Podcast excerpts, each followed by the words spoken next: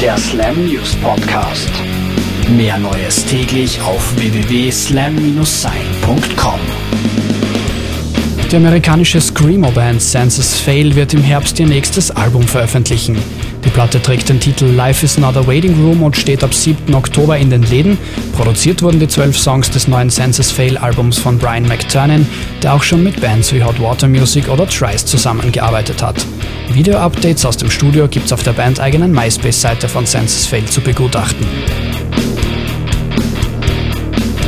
Die Politrocker Rage Against the Machine sind nicht nur musikalisch wieder da. Zack de la Rocha und Co. werden jetzt auch wieder kräftig im US-Wahlkampf mitmischen bzw. demonstrieren. Bei den anstehenden Nominierungsparteitagen wollen Rage Against the Machine die Proteste musikalisch begleiten.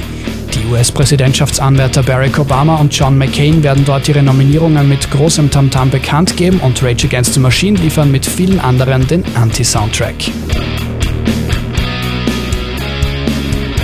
Max Cavalera quillt derzeit vor Kreativität über. Gerade das Debüt mit der Cavalera Conspiracy veröffentlicht, ist er schon wieder mit seiner zweiten Band am Start. In einem knappen Monat erscheint das neue Soulfly-Album mit dem Titel Conquer. Roadrunner Records hat jetzt die erste Single als Gratis-Download zur Verfügung gestellt. Unleashed nennt sich der Song und ist auf der Label-Homepage erhältlich. Zum Schluss noch eine traurige Nachricht für alle Himsa-Fans.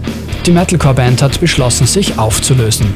Nach mehr als zehn Jahren Bandgeschichte, vier Alben und zahlreichen Tourneen sei es Zeit für neue Herausforderungen, so Bassist Derek Harn in einem Statement auf der offiziellen Band-Homepage. Die letzte Chance, Himsa live zu sehen, Mitte August beim Abschiedskonzert in ihrer Heimatstadt Seattle. Der Slam News Podcast.